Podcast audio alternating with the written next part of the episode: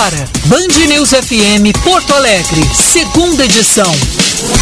Com Felipe Vieira e Gilberto Echauri.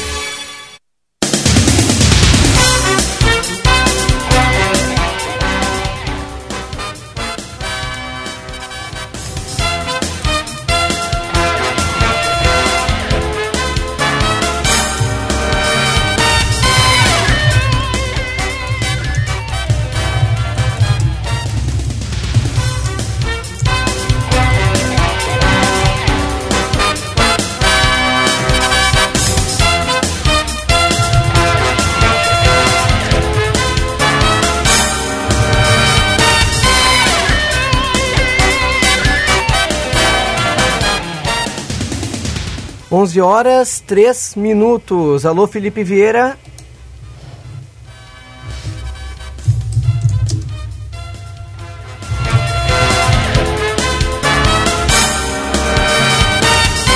Borges, Borges. Tivemos um problema aqui, um probleminha na conexão.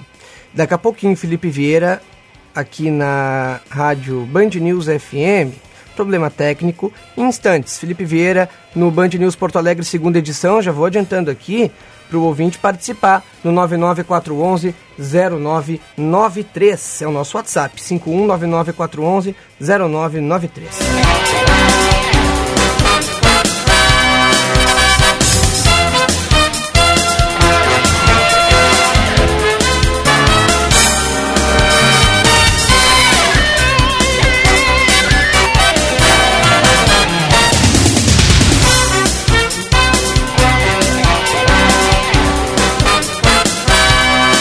Isso, trazendo a temperatura aqui em Porto Alegre, 20 graus 2 décimos.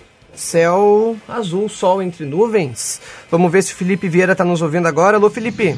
O tempo todo, inclusive falando contigo desde a abertura da falando trilha aí. As paredes, hein? Que... Não, não, tava falando contigo aí, com os ouvintes. Né? Vocês é, é que não me escutavam. Tem um problema. Mas enfim, é. estamos aí, agora te ouvindo plenamente. Tá bem.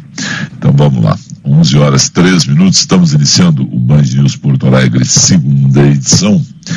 E é claro que tem vários assuntos locais a serem tratados, mas há dois assuntos que vão tomar conta da semana. Na, o primeiro assunto, uma questão que é a CPI da Covid, que vai se arrastar essa semana e várias outras semanas em nível de Rio Grande do Sul, de Brasil e de planeta.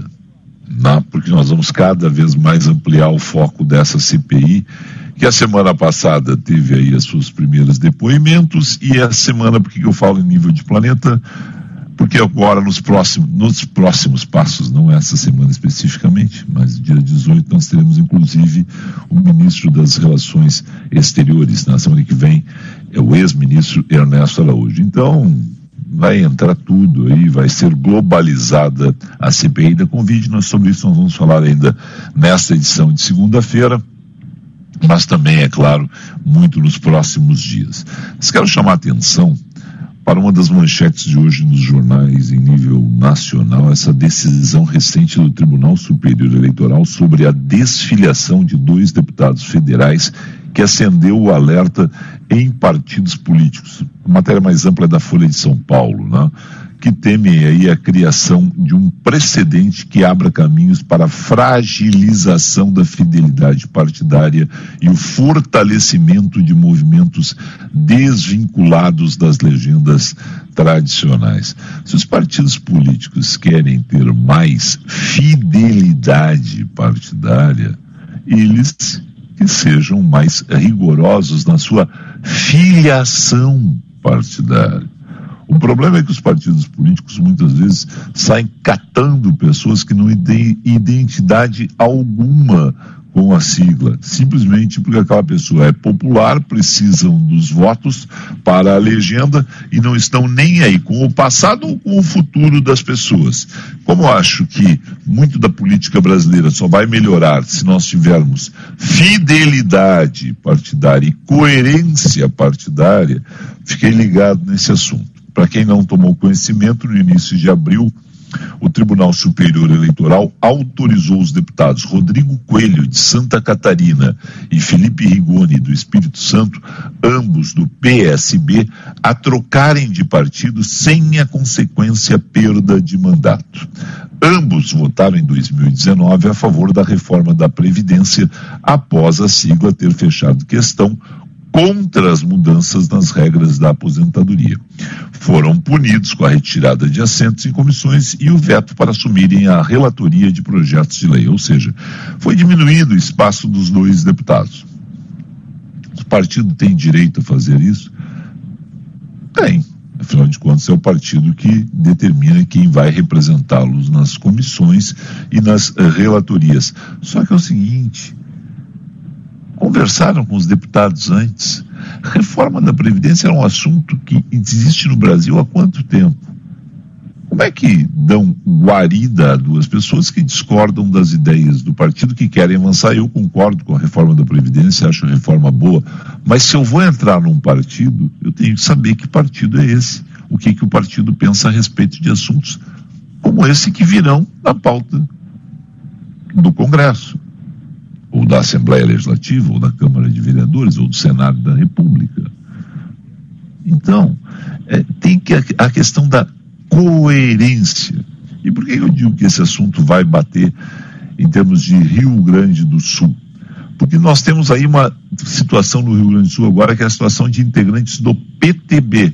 Não estou me referindo aqui ao vice-governador Ranolfo, que foi eleito para o executivo e a gente sabe que quem é eleito para executivo carrega o mandato sem maiores problemas. Nas senadores da República em eleições majoritárias também carregam o mandato, ou seja, podem trocar de partido sem maiores problemas, né?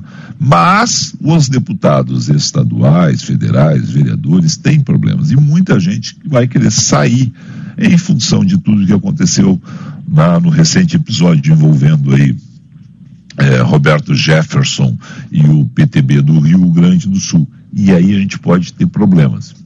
Porque o Roberto Jefferson prometeu aí uma carta de alforria aos deputados gaúchos, mas pelo que sei até agora não chegou essa carta no Rio Grande do Sul. Então, se alguém sair, pode se complicar. O desdobramento primeiro dessa questão é como vários apoiadores poderiam, por exemplo, né, estando em outros partidos ou estando no PTB, apoiar Ranolfo no PSDB, que é uma articulação que cresce também né, para que o vice-governador ingresse no PSDB e seja o candidato da sigla na sucessão de Eduardo Leite, já que Eduardo Leite não é candidato à reeleição e isso está afirmado por ele desde o primeiro momento. É o exemplo do que aconteceu também em Pelotas, quando tinha lá um alto índice de aprovação do governo Eduardo Leite na prefeitura de Pelotas e ele disse: não, sou contra a reeleição, não vou para a reeleição. Indicou Paula Mascarenhas. Paula Mascarenhas foi eleita e reeleita. Ela não é contra a reeleição, então foi eleita e reeleita prefeita de, de Pelotas. Né? Então tem essa situação para a gente observar aí esses desdobramentos dessa articulação em nível de Rio Grande do Sul com uma decisão que abre um precedente né, para os partidos tomarem cuidado, muito cuidado, porque afinal de contas, dois deputados acionaram o Tribunal Superior Eleitoral sob o argumento de perseguição política e o tribunal entendeu que estava caracterizada a justa causa que permite a desfiliação de dois integrantes do parlamento sem a perda de mandato, que ocorre apenas em situações excepcionais. O deputado Felipe Rigoni é um dos expoentes do Congresso né?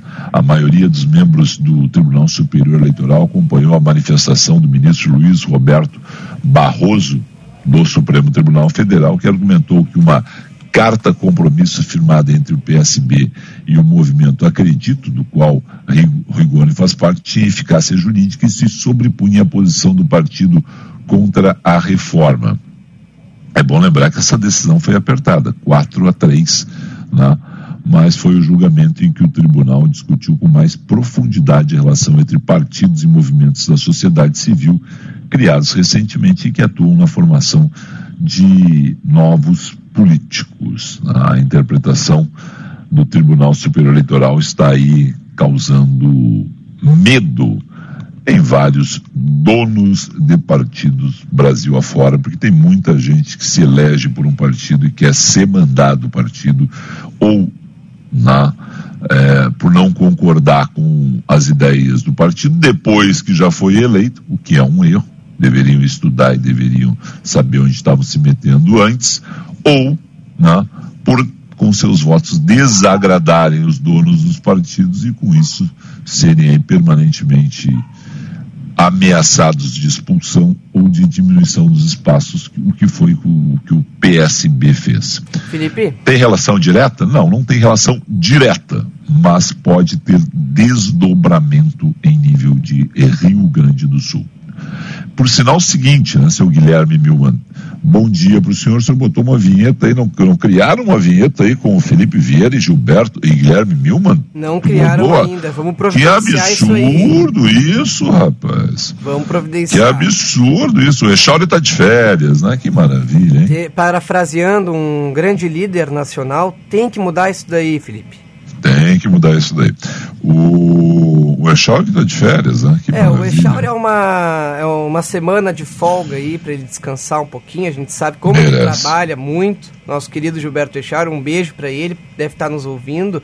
E é uma honra, Não, viu, Felipe? Tem coisa melhor para fazer nas férias que nos ouvir nós dois. É, tem, tem sim. Mas o Gilberto é meio louco, tá, o perigo ele tá fazendo não, isso não. mesmo. Eu, eu sou daqueles que é o seguinte, quando eu volto de férias, querido Agüim, tu ouviu aquilo? Não, não ouvi aquilo. É. Esquece. Ouvi música. Ouvi música. Vi mais séries de TV. Na noticiário eu vejo lateralmente, assim, meio de canto de olho. Porque senão a gente não entra de férias, né? A gente fica aí ainda é, com esse processo todo da comunicação, que é muito louco. A gente demora. Para você, cara ouvinte, que está nesse momento, assim, o que, que esses dois estão falando é o seguinte: ó, a gente demora a entrar em férias. Jornalista é uma profissão que demora a entrar em férias, não é aquele cara que se.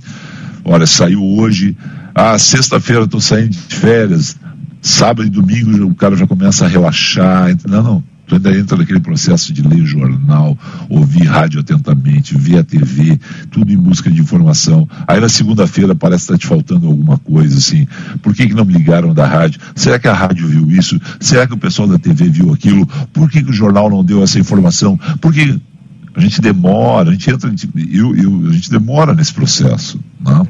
Então, espero que não seja assim com o Echauri, até porque as férias são curtas, ele consiga desligar e voltar semana que vem com tranquilidade. Sabe, Fala, querido.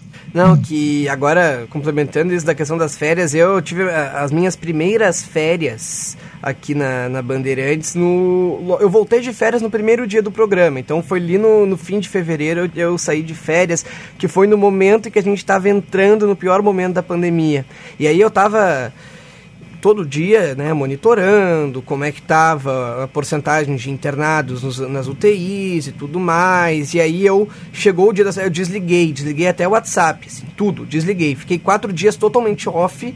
Aí depois, é ainda durante as férias, eu voltei a usar o celular, dei uma olhadinha e tal. Quando eu voltei o celular, tava num cenário de caos que eu pensei assim, o que que tá acontecendo, sabe? Porque eu, eu, eu já tava vendo a onda subir, já tava vendo o tsunami, mas aquela quantidade de, de, de, leito ocupado, né, aqueles, de, uma ocupação que chegava a quase 200% aqui em Porto Alegre, algo assim aterrorizante e eu no meio das férias, assim. Então até acho que eu fiz, fiquei no momento certo de férias, mas realmente é um processo muito muito complexo, né? Tanto para desacelerar, tanto para reacelerar de novo quando volta. É, eu demoro, eu demoro muito a entrar em férias. Espero que não seja assim com o Echauri. Mas vamos lá, 11 h 14 a gente já falou demais aqui. Vamos com informações no segunda edição. Estão sendo retomadas as aulas presenciais do terceiro ou quinto ano do ensino fundamental da rede municipal de ensino em Porto Alegre, conforme a Secretaria de Educação, a 12.500 a 12.715 estudantes matriculados nesta faixa. O grupo se junta aos de 30 32 mil crianças que fazem parte da educação infantil e de primeiro e segundo anos do ensino fundamental aptas a retomar as aulas presenciais desde 29 de abril. No entanto, desde a última sexta-feira, parte dos professores da rede municipal de Porto Alegre entrou em greve. De acordo com a entidade, ainda não há uma adesão significativa da categoria. A Defensoria Pública deve ouvir ao longo dessa semana testemunhas da operação policial no Jacarezinho, na zona norte do Rio, que terminou com 28 mortes. Segundo a Polícia Civil, além do inspetor André Frias, Todos os outros mortos na ação têm envolvimento com o tráfico de drogas. Familiares dos suspeitos afirmam que alguns dos mortos tentaram se, integrar, se entregar, mas foram executados. A corporação nega as afirmações. Pelo menos 11 pessoas morreram depois que uma bomba explodiu na noite desse domingo no caminho de um ônibus no Afeganistão, horas antes do Talibã decretar um cessar-fogo de três dias por ocasião do Eid al-Fitr, que marca o fim do Ramadã, anunciou o Ministério do Interior. O ataque também deixou 28 feridos. O ataque aconteceu na província de Zabul, no sudeste do país. Vem aí ele, Joshi Bittencourt seu caminho. Alô, Josh. Alô, Josh. Muito bom dia, Felipe. Uma ótima segunda-feira, bom início de semana. Agora sem acidentes, sem atendimento na capital, mas o trânsito é bastante intenso na Assis Brasil, próximo ao Hospital Cristo Redentor, nos dois sentidos. Também tem um fluxo intenso pela terceira perimetral em direção à Zona Norte e na estrada Costa Gama, na Zona Sul de Porto Alegre, em função de obras, o trânsito bastante congestionado nos dois sentidos. Na região metropolitana, agora o trânsito fluindo bem, sem ocorrências em atendimento. Em e você que sempre passa no drive do Mac e curte cheirinho de Mac no carro. Chegou o Mac VIP Drive, programa com vantagens exclusivas. Cadastre-se no app Drive do Mac, seu carro, seu Mac. Felipe. Um rápido intervalo, a gente volta em instantes com mais informações aqui no Band News Porto Alegre, segunda edição. Você está ouvindo Band News FM Porto Alegre, segunda edição. Estude na FMP, a melhor faculdade privada de direito do Rio Grande do Sul com nota máxima no Ministério da Educação. Na FMP, você terá a formação adequada para uma carreira jurídica de sucesso. Confira nossos cursos de pós-graduação EAD no site fmp.edu.br. FMP, Direito por Excelência. Direito para a vida. Você que é aposentado ou pensionista do INSS, servidor municipal, estadual ou federal, tem até 35% de margem no crédito consignado Banrisul. Contrate seu consignado pelo app Banrisul Digital, pelo Home Bank ou na sua agência de relacionamento. Mas lembre-se de agendar o seu atendimento com antecedência. Confira se você pode contratar na nova margem com seu convênio em banrisul.com.br barra consignado. A Dália oferece um jeito ainda mais prático de levar o sabor da fazenda para sua mesa. A tampa rosca proporciona a praticidade ideal para a rotina do seu dia a dia, mantendo a intensidade e o sabor por ainda mais tempo. Leite Dália, o sabor da fazenda, agora na versão tampa rosca. A qualidade que você procura com a tampinha que você ama. Já pensou em ter sua contabilidade integrada ao ERP Proteus de sua empresa? A TDF Gestão Contábil realiza com excelência rotinas de contabilidade, gestão fiscal e de departamento pessoal, diretamente no ERP Proteus da sua empresa. Faça um diagnóstico com a TDF e veja como podemos gerar resultados em seus processos. Entre em contato pelo fone 995 56 2520 ou acesse o nosso site www.tdfconte.com.br. Você está ouvindo Band News FM Porto Alegre, segunda edição.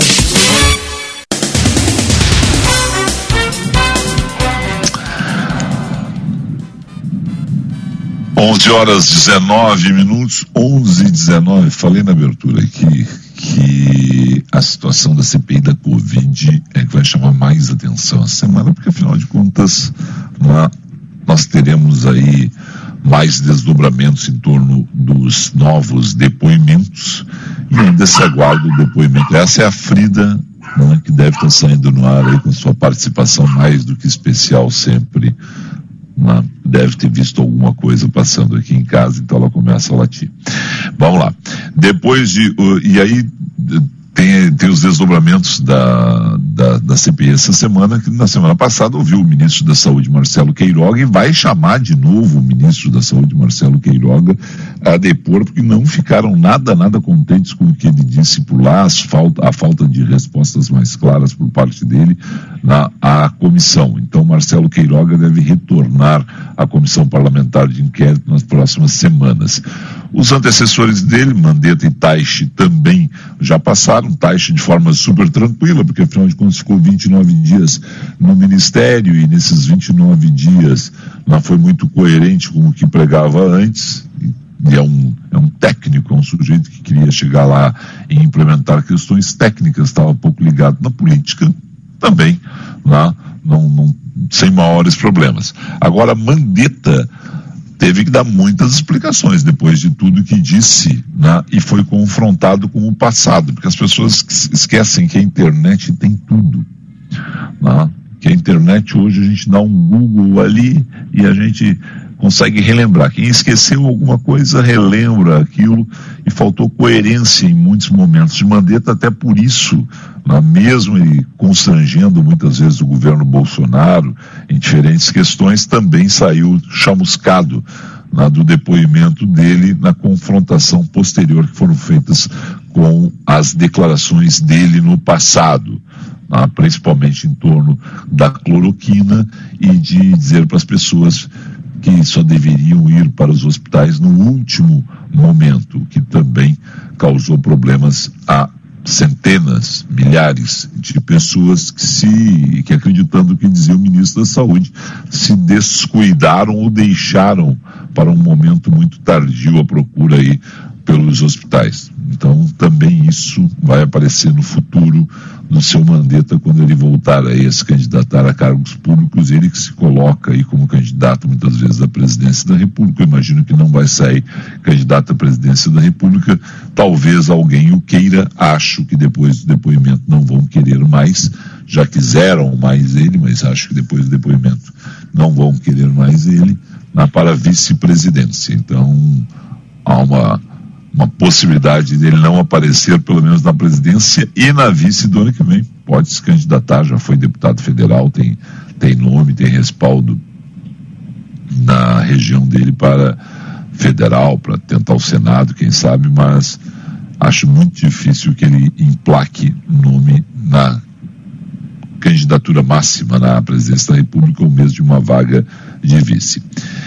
Criada no Senado, então, após a determinação do Supremo Tribunal Federal, a comissão investiga a questão da CPI e os depoimentos dessa semana vão se concentrar aí principalmente no presidente da Anvisa, Antônio Barra Torres, no ex-secretário da presidência, Fábio Weingarten, e Marta Dias, presidente da Pfizer no Brasil. Por quê? Né?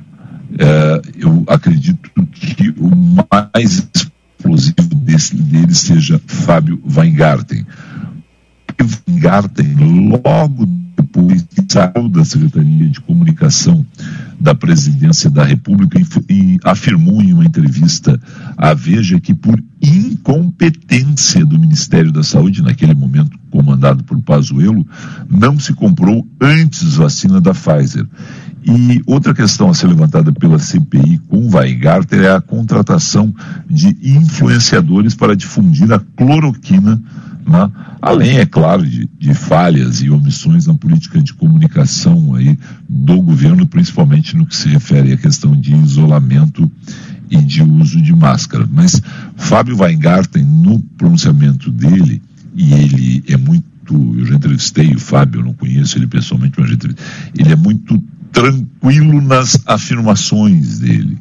Né? Ele é muito didático. Se ele for didático, conforme foi em entrevistas que conversamos, ele pode complicar bastante o governo, principalmente na questão envolvendo aí o ministro da Economia, Paulo Guedes, que é desejo de muita gente do Congresso, muita gente da oposição colocar o Paulo Guedes lá para falar na CPI. Né? E o Weingarten tem um momento na entrevista dele da Veja que ele coloca o Paulo Guedes no meio de toda a negociação. Quando ele estava negociando a compra de imunizantes, estava na sala do presidente da República e passou o telefone para Paulo Guedes. E ali, então, ele repetindo isso, Paulo Guedes é capaz aí de ter que lá dar explicação sobre aquele momento e outros momentos na, da questão da economia frente à pandemia. Então, essa semana a gente tem que prestar muito atenção no depoimento do Weingarten. E como eu confundi aqui, não, deixa eu só dizer o seguinte: é na semana que vem mesmo, eu fui checar a data, é 18 de maio, que deve estar lá na CPI, meu caro Guilherme, Ernesto Araújo, o ex-chanceler, que também será ouvido pela comissão parlamentar de inquérito e será aí perguntado pelas possíveis obstruções, embates com outros países, as questões ligadas aí principalmente às críticas dele à China lá, e, e as organizações, como a Organização Mundial da Saúde, posicionamento de ONU, que levaram a problemas na compra de vacinas para o Brasil. E é possível, aí é possível, a gente vai ver só, ouvir só no dia 18 de maio, que o ex-ministro também tenha que responder por uma possível uh, resistência à compra de oxigênio para Manaus, aquele oxigênio que já tinha sido ofertado pela Venezuela né, em função ali das, das questões ideológicas. Felipe. Né? A semana que vem vai ser movimentada. O dia 18 é Ernesto Araújo, dia 19 é Pazuello. Fala. Essa, é, e essa fala do ministro Ernesto Araújo, como se não bastasse já tantos elementos que a gente tem, né? Temos ainda agora essa reportagem publicada ontem à noite pela Folha de São Paulo, assinada pela repórter Patrícia Campos Melo, que divulga telegramas que indicam uma mobilização do, do, Ernesto Araújo por parte do Itamaraty, através do, Itamaraty, para garantir cloroquina, mesmo após alertas Isso.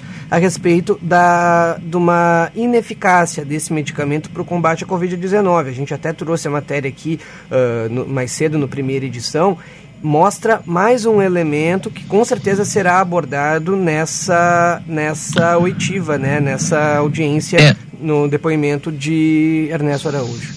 É, essa questão da cloroquina é uma questão interessante, né? porque eu estou naquela que a gente já ouviu aqui, na Eduardo Trindade, vice-presidente do Conselho Regional de Medicina do Rio Grande do Sul. A cloroquina não tem base científica, o que muita gente diz, mas ela tem resultados práticos. Né? E, e aí o que dizem, né? quando a gente questionou o, o Eduardo Trindade, vice-presidente do Conselho Regional de Medicina, é uma questão do médico e do paciente. Né? E, e, essa é a situação, talvez, que saia por aí Ernesto Araújo. Não, não sei como vai ser questionado, de que forma eles vão colocar isso, né? mas é uma situação envolvendo médico e paciente, porque a gente sabe de muita gente, muita gente, que usou né?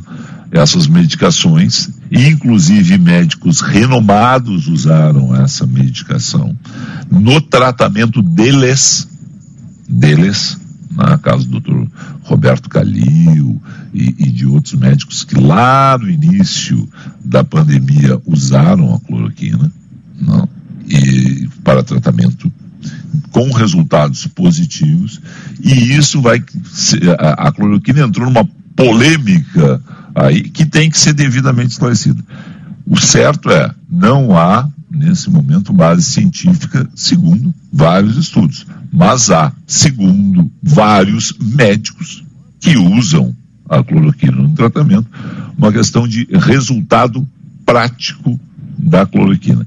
Isso vai muito longe ainda. Esse é um debate que eu acho que a CPI não vai solucionar, não vai chegar a um consenso, viu, Guilherme? E a gente vê na complexidade desse assunto um retrato bem concreto disso foi o depoimento do atual ministro Marcelo Queiroga, né? Não conseguiram tirar nada dele, porque justamente ele está numa posição muito delicada, porque a gente é, o funcionamento do governo que ainda defende, por outro lado, ele não ele, ele quer se colocar como um ministro da saúde que também uh, compreende essa ineficácia. Então ele se coloca numa situação complicada é, e não eu, soltou, não soltou. Eu não diria, eu não diria ineficácia porque muitos dizem é. que é eficaz. Né? A, a é, aí o debate assim é exatamente, exatamente. Você tem, é, você tem essa situação é. né? que na prática muita gente, olha, mas eu eu apliquei, deu resultado meu paciente, né? E muita gente lembra casos, inclusive, de médicos que no início da pandemia, quando tinha lá, uh, tiveram lá, contraíram o vírus, utilizaram né, esses medicamentos que hoje estão aí nesse debate infindável a respeito do assunto. Eu não sou médico, né, você, né, não sou cientista, eu acompanho, leio tudo e fico realmente na dúvida, porque tem uma situação de não comprovação científica pelos estudos, mas tem uma situação de, na prática, muita gente ter utilizado e dado certo. Ponto. E eu não vou, e eu não vou além disso porque não estudei o assunto, né? não era o melhor aluno lá na, nas cadeiras de, de ciências, viu, Guilherme? Pois é, pois é, Felipe. Eu também, né? É, é, é muito difícil até para nós jornalistas, é. tem tanta informação e aí uh, alguns pesquisadores falam, né? Alguns médicos, inclusive, entidades já dizem que não há eficácia, que é realmente ineficaz. Tem alguns uh, epidemiologistas e, infectologistas que estão dizendo o contrário. E né? tem quem diga o contrário, exatamente. Então a gente fica nesse discurso, né? E, e esse eu acho que é um dos grandes é um dos grandes problemas, né? Claro, tirando toda a crise sanitária e econômica gerada pela pandemia, mas em termos de discurso, a gente não conseguir chegar a um consenso em, em questões que deveriam ser muito claras. E isso, não. claro, devido a um, a um vírus que a gente ainda não tem um conhecimento total, mas é, é realmente muito ah, difícil, ah, muito complicado. É um vírus que tem mutação para tudo quanto é lado. Exatamente. Mas, mas eu, por exemplo, conversei, tá? eu entrevistei uh, Roberto Calil Filho, e foram mais, foi mais de uma entrevista com o Dr. Calil. Né? E o que, que o Dr. Calil, ele reconhece que ele usou a cloroquina no tratamento dele, né? e ele disse, olha, defendo o uso responsável do medicamento. Né? Isso era lá o ano passado, eu não tenho falado com ele nos últimos meses, se ele mudou a posição. Agora, a questão é, por exemplo, um dos médicos mais famosos do Brasil, né? Então pegar aqui, deixa eu ver aqui, Roberto Calil Filho, a lista de pacientes dele, me lembro do Dr. Calil, por exemplo, a ex-presidente Dilma Rousseff é Roberto Calil Filho, pacientes famosos. A ex-presidente Dilma é, era, era paciente dele, por exemplo. Uh, Lula também, não. Lula também. Deixa eu ver aqui. Tem mais gente aí, mais famosa. É um médico muito conhecido né, em nível de país. Na, os ex-presidentes, boa parte passaram por ele. Né, se não todos, boa parte passaram por ele. E, e ele usou. Né? uma das tantas pessoas que, que usaram é uma situação essa que realmente é polêmica, sabe? Eu fico, eu fico sempre, por isso eu fico com um pé atrás, né? quando a gente vê assim muitas vezes as pessoas criticando, né? Uh, olha, tem as pessoas têm uh, fazem certo quando dizem que não há base científica. Exatamente. Agora, quando, quando alguém diz assim, não há base científica, mas a base prática, eu fico quietinho, quietinho, porque não conheço o assunto a fundo. É. E agora, ainda voltando para a questão da, da CPI, Felipe, o presidente do, da comissão, né, o senador Omar Aziz, está indicando que quer que o, o, o, ministro Marcelo Queiroga volte para a CPI. Não. Será que vão conseguir tirar alguma coisa dele? Não, a questão toda ali é, é, o seguinte, né? O ministro foi mal, eu falei isso, o ministro foi mal, ele deixou muitas questões em aberto, né? Agora tem uma situação também que é, é tentar constranger. Tem perguntas ali que foram feitas para constrangimento e forçação de barra, né? Então, é, é que tudo, tudo, tudo nessa CPI vai passar mesmo é pelo depoimento de Pazuello a semana que vem. Esse é o grande depoimento se Pazuello formal afunda e a, aprofunda a, a, a, situação do governo, coloca mais ainda o governo dentro da CPI, dentro da investigação da CPI. Se Pazuello for bem, pode aí ter novos desdobramentos com a base governista conseguindo, por exemplo, chamar para os depoimentos prefeitos e governadores. Por sinal, governadores conversam hoje com os integrantes da CPI. Né? É uma questão, não é uma, uma oitiva, né? mas os governadores estarão conversando com integrantes da CPI hoje, né? entre eles o Wellington Dias, governador do Piauí, que é coordenador da frente de governadores, deixa eu ver quem são os outros aqui também, o prefeito de Florianópolis, eu sei que vai conversar hoje com a CPI na, é, Está aqui a lista. Devem participar da reunião os governadores do Piauí, Wellington Dias, do Maranhão, Flávio Dino e do Mato Grosso do Sul, Reinaldo Azambuja.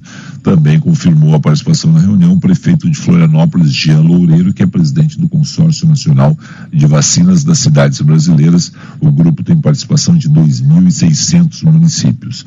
Além da compra de vacinas, eles estão vão conversar na, na condição de convidados, né, devem abordar, aí não são testemunhas né, nesse caso aí, devem abordar as dificuldades que vêm sendo enfrentadas pelos entes federados, o estágio da pandemia nos estados e o progresso do cronograma da vacinação. Agora, quer ver como essa situação é complicada? A gente, tá, a gente tem que fazer o, o noticiário da hora, na, mas quer ver como essa situação é complicada? Hoje, por exemplo, estava lendo, a gente abre tanta janela no computador, caro ouvinte, que muitas vezes a gente não acha o que a gente quer naquele momento, tem que abrir de novo a janela aqui, ó. Para não dizer o nome do país errado, porque eu não quero, eu sei que é dos países da Europa, onde é que está isso aqui? Bom, não estou achando agora. Tá, mas é, eu, eu vou dizer que era a Dinamarca ou a Noruega. Um dos dois não aceitou a, a vacina da Pfizer. Aí você vê a situação. A vacina da Pfizer, que está todo mundo pedindo, todo mundo querendo comprar, todo mundo querendo nesse momento ter acesso a ela, e tem países que estão dizendo o seguinte: olha, alto lá, cuidado. Né? É, é, a gente vê a crítica de muitos aqui, a situação da Anvisa não aceitar a, a Sputnik V sem os documentos todos, e isso se repete em nível mundial em outras em outros países, o, o Guilherme é a polêmica das vacinas. A gente cada vez mais vai ter essa, essa diferença entre os países né, e as interpretações dos laudos para, para os países. Não? É, exatamente. É, vai ser. Enfim, é, é, tanta coisa, né, Felipe? A gente É, não, é, não é, é fácil, não é fácil. É a Noruega mesmo. É, é a Noruega. Eu tava vendo aqui. É, é porque é a, é, a mesma questão da AstraZeneca, né? Aí acontece uma diversidade em um país e aí se instaura Isso. um medo e aí começa uma pressão, por exemplo, a gente teve lá na, na, na Europa, né? Algum, vários países que tiveram casos de problemas ligados à vacina, e aí começou uma pressão aqui no Brasil. Mas, mas, mas aí fica aquela questão, né? A gente vai paralisar, porque um caso em outro país, do outro lado do oceano, aconteceu, ou a gente vai esperar acontecer aqui para a gente tomar uma providência, né? Esse é um, é um, grande dilema, porque daí se a gente for ter que parar para cada caso que ocorre relacionado a uma vacina, né, Felipe? Daí fica complicado. Exatamente. Bom, mas é, é essa situação, né? Você tem as, as agências de vigilância sanitária, os órgãos dos governos, em cada país podem ter interpretações diferentes.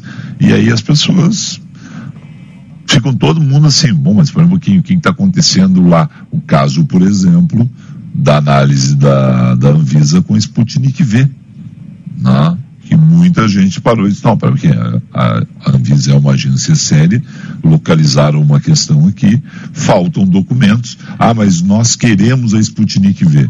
Bom, eu tendo um órgão como a Anvisa, que eu considero sério, eu acho que tem muita agência que não é séria no Brasil, mas a Anvisa eu considero uma agência séria, né? dizendo alto lá, eu paro para ouvir a Anvisa e espero que responsavelmente né, não tenha autorização enquanto todas as questões não forem elucidadas. O que a gente vê também é muito lobby político, né, e lobby político é outra coisa que eu fico, nesse caso, com os dois pés atrás né? porque o exemplo do lobby no Brasil não regulamentado causa muita, muitas vezes causa corrupção. E não é bom para ninguém, ainda mais na área da saúde, uma área tão séria. Vamos fazer um bloco de informações, meu caro Guilherme. Vamos lá, Felipe. A nova remessa da vacina Coronavac que chegou ao Rio Grande do Sul na manhã de sábado está sendo distribuída hoje. Representantes das 18 coordenadorias regionais de saúde de municípios próximos à capital podem retirar os lotes na Central Estadual de Armazenamento e Distribuição de Imunobiológicos, o SEAD, em Porto Alegre. A remessa total, com 63.600 doses, será destinada à aplicação da segunda dose em pessoas que já estão com o prazo de aplicação vencido mais de 420 mil pessoas já receberam a primeira dose e aguardam para completar o processo de imunização no Rio Grande do Sul. Deve ser concluído nesta semana um inquérito que apura as motivações do ataque a uma creche que deixou cinco pessoas mortas, incluindo três crianças com menos de dois anos de idade e duas funcionárias, no município de Saudades, no oeste catarinense. Os agentes investigam informações através de aparelhos eletrônicos do autor do ataque. O jovem de 18 anos segue internado, mas deve ter alta nos próximos dias. Ele teve sua prisão decretada e deve prestar depoimento assim que for liberado do hospital.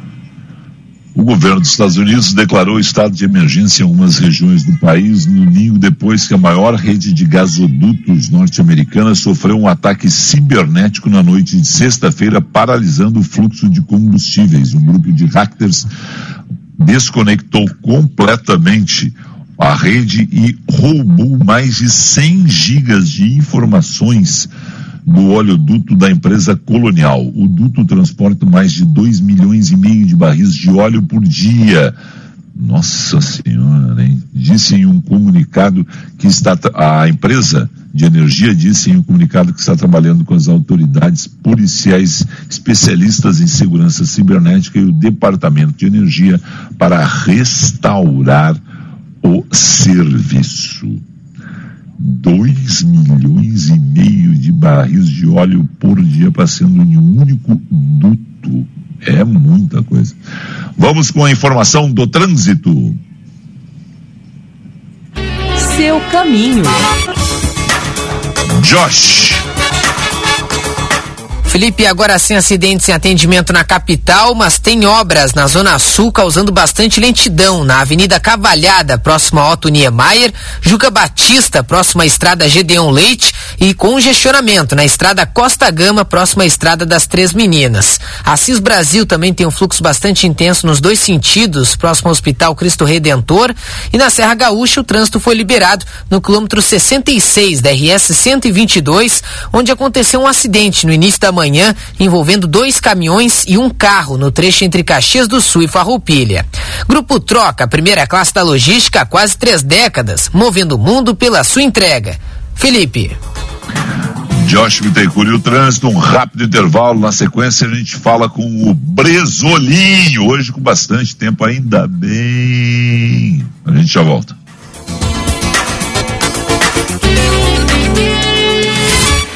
Você está ouvindo Band News FM Porto Alegre, segunda edição. Atenção no seguro. Oferecimento Sindiceg RS, Sindicato das Seguradoras no Rio Grande do Sul. O seguro de acidentes pessoais cobre morte invalidez permanente, total ou parcial, e outros riscos causados unicamente por acidente. São acidentes pessoais, externos, que o segurado pode sofrer de forma súbita, violenta, imediata e involuntária, provocando lesões físicas ou morte. Se as lesões do acidente exigirem, esse tipo de seguro pode garantir ainda tratamento médico. É um dos ramos dos seguros de pessoas que garante uma indenização ao segurado ou a seus beneficiários caso um dos riscos cobertos venha a se concretizar. O que caracteriza o sinistro é o acidente e não as suas consequências. Por isso, existem vários sinistros de acidentes pessoais que não são cobertos pela garantia do seguro. Também não estão cobertas complicações decorrentes de tratamento médico, cirurgia e exames clínicos quando não forem consequência de um acidente pessoal. Agora você pode aprender sobre o mercado segurador sem sair da sua rede social preferida. Siga o Sindicato das Seguradoras do Rio Grande do Sul para saber sobre as particularidades, curiosidades, história, dicas e utilidades do mundo dos seguros com uma linguagem simples, didática e divertida. Arroba RS no Instagram e arroba RS no Facebook. Sindiceg RS. Quem faz seguro, preserva. Porto Alegre é uma cidade que estende a mão para quem precisa de ajuda. E com a chegada do frio, está na hora de pensar nas pessoas que não têm como manter a família aquecida. Faça parte da campanha Poa que Doa. Além de agasalhos em bom estado, você pode doar alimentos. Acesse prefeitura.poa.br barra Poa que Doa e saiba como participar. Poa que Doa. A Porto Alegre que cuida, alimenta e aquece. Prefeitura de Porto Alegre. Começou o Liquida Corotec, uma promoção arrasadora com bancos em couro a partir de 10 vezes de apenas 245 reais. Sim, você ouviu bem, 10 vezes de 245 reais. Ligue pra gente, confira os modelos participantes desta promoção e consulte condições especiais para outros modelos. Corotec, Avenida Ceará 1199, fone 3343 8333. A Chevrolet Jardine é a revenda que não perde negócio. Aqui nós valorizamos seu usado na troca e sempre temos as melhores condições para você comprar o seu carro zero. Venha conferir o maior estoque Chevrolet do estado. Não feche negócio antes de ouvir nossa proposta. Se preferir, negocie pelo WhatsApp. Acesse jardinechevrolet.com.br. Jardine Chevrolet, a revenda que não perde negócio. Use o cinto de segurança. Pequenos momentos do nosso dia a dia valem ouro. Como preparar um prato rápido com um acompanhamento especial. Compor novas receitas, colocar seu talento à prova e surpreender-se pelo resultado. E aplicar suas habilidades com produtos que nos inspiram a curtir e compartilhar cada um destes momentos. Nova linha de frangos Golden Chicken Dália. Momentos que valem ouro. Você está ouvindo Band News FM Porto Alegre, segunda edição.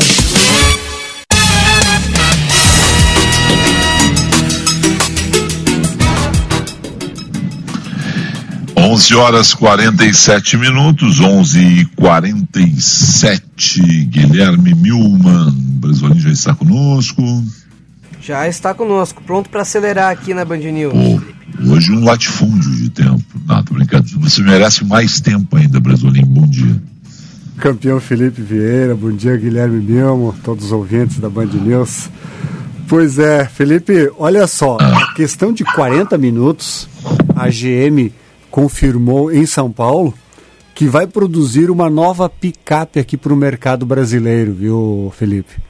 Vai ser produzida na fábrica de São Caetano do Sul, mas tendo a estrutura, a plataforma do Onix, o Chevrolet Onix, que que é feito aqui em Gravataí. Que na verdade, né, Felipe, a fábrica de Gravataí está parada, está paralisada devido à falta de componentes, os famosos né, semicondutores, chips, enfim.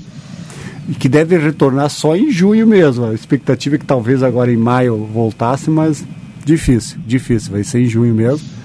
Mas o que, que representa isso, Felipe? Vai ser uma picape média compacta para brigar com a Fiat Toro, que é, o, que é o grande sucesso do momento, né, Felipe? Sim. Então, ou seja, ou seja, ninguém ninguém tá marcando bobeira. Olha, Fiat Toro tá fazendo sucesso. Quem é a nossa concorrente ali? Pô, não temos. Então vamos criar uma ali. Tem espaço, tem espaço. Vamos, vamos, vamos para disputa, vamos para briga. É, legal. Ah, é, esse, esse é o mercado, né? Esse é a competição do mercado. Tanto é que não só a GM, viu? A Ford está desenvolvendo nos, no, no México uma picape também média compacta que inclusive vai ter o nome de Maverick. Lembra do cara Maverick? claro, eu era apaixonado. Eles vão reeditar o nome.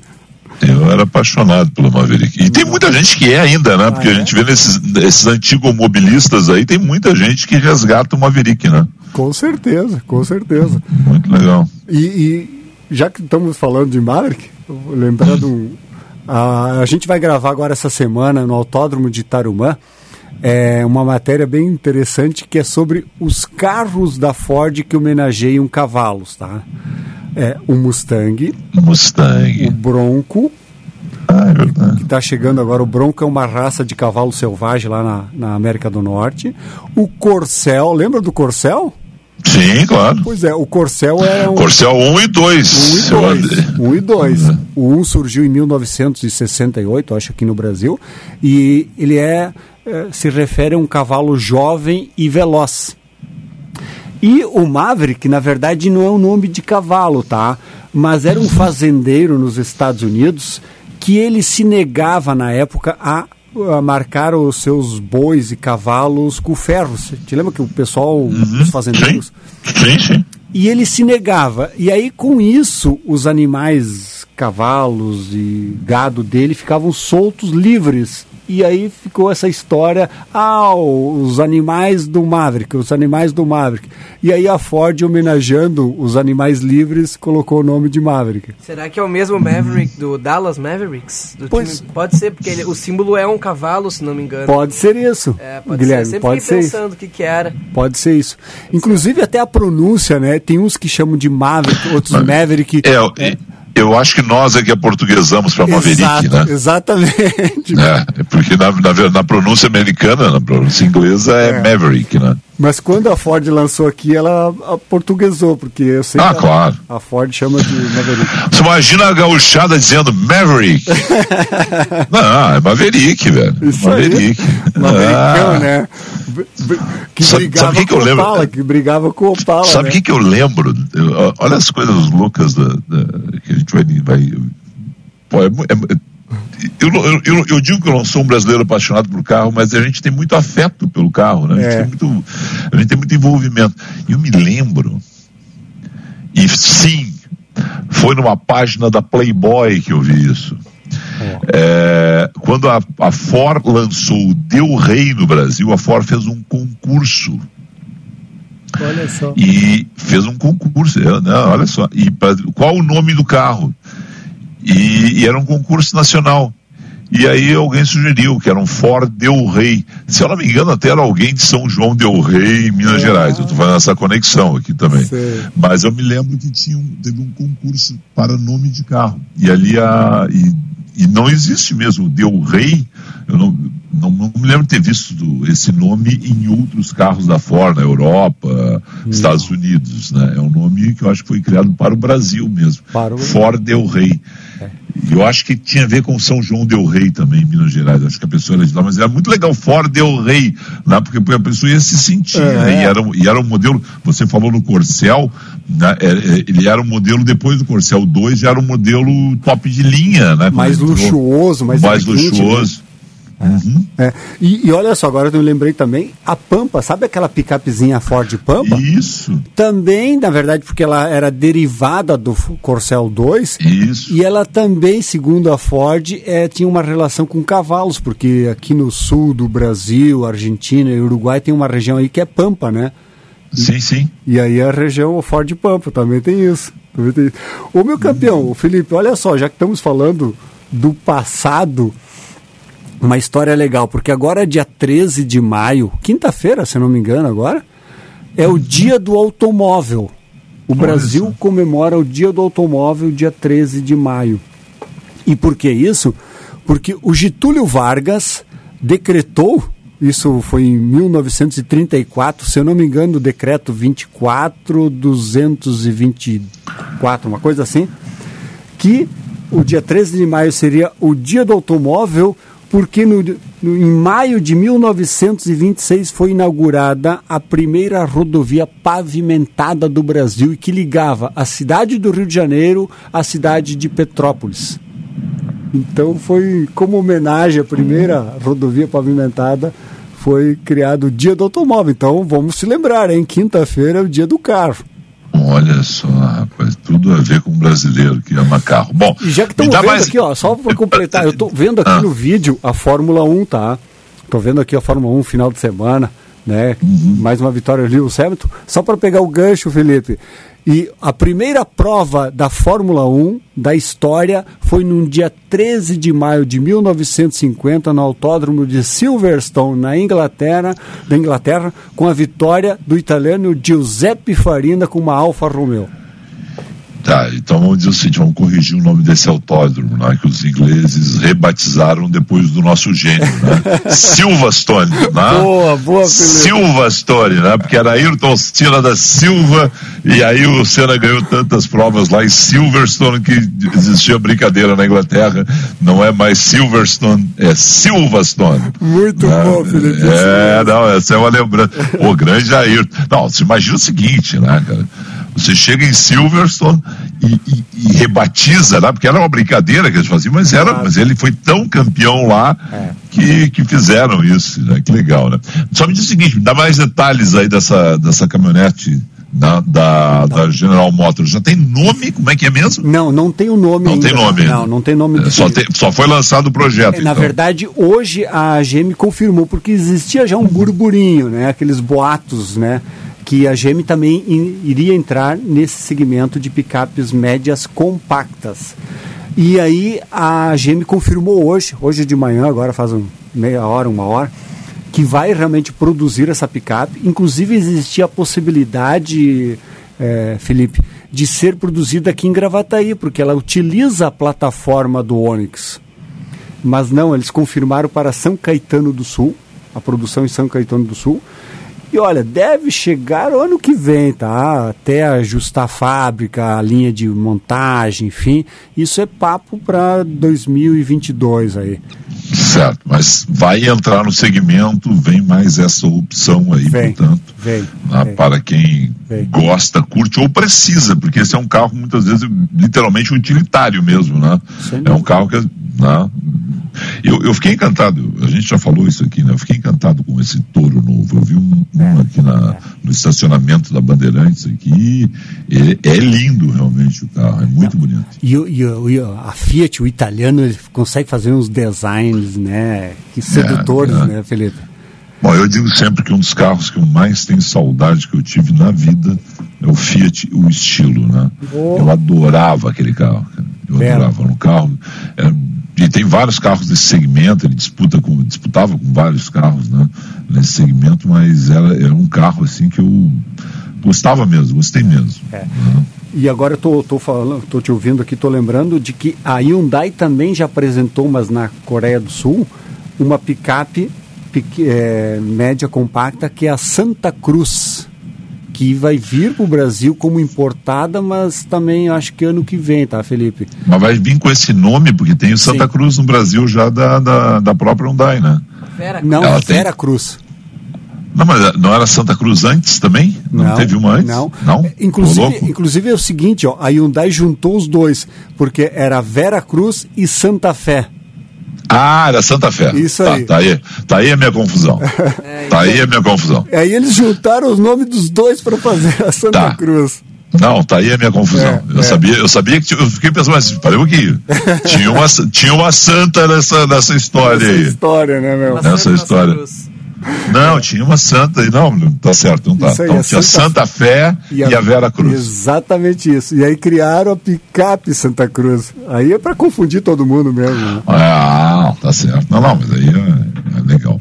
Bom, eh, tem faixa já de preço? Vai entrar na disputa da faixa do touro mesmo? Vai, vai, vai. Esse vai ser o, o foco, com certeza. Então é na faixa aí dos 150 mil, nessa faixa aí, enfim, é, talvez um pouco menos, dependendo da versão, porque deve utilizar o mesmo motor do Onix, né? Motor turbo, 120 cavalos, deve ficar nessa faixa aí. Inclusive a picape da Ford, a Maverick, ou Maverick, como queiram, também vai vir nessa faixa também, com né, preço a Santa Cruz também. Todo mundo vai brigar, digamos, na mesma cesta aí, todo mundo no mesmo pote aí. É, é que não tá fácil para ninguém, não, dá para deixar um mercado livre para uma só, né? Tem que ter opções e aí eles vão para essa disputa de mercado mesmo. Essa é a tradição mesmo. E sabes que, Felipe, que o segmento de picapes, é, deixando de lado né, os SUVs, que é o, o grande, grande moda hoje da, do mercado automotivo, enfim, o que mais vende, o segmento de picapes é o que mais vem crescendo proporcionalmente.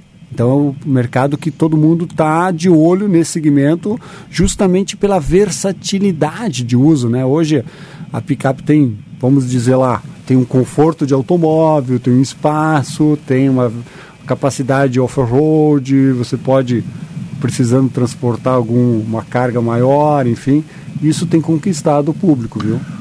Bacana. Bom, meio-dia, Brasolim, tchau pra ti. Um abraço, meu campeão, boa semana. Guilherme, tchau pra ti. Tchau, Felipe. Até amanhã. Vem aí Débora Alfano, Pablo Ribeiro e ele, Eduardo Oineg, no Band News no meio do dia. Tchau. Você ouviu Band News FM Porto Alegre, segunda edição.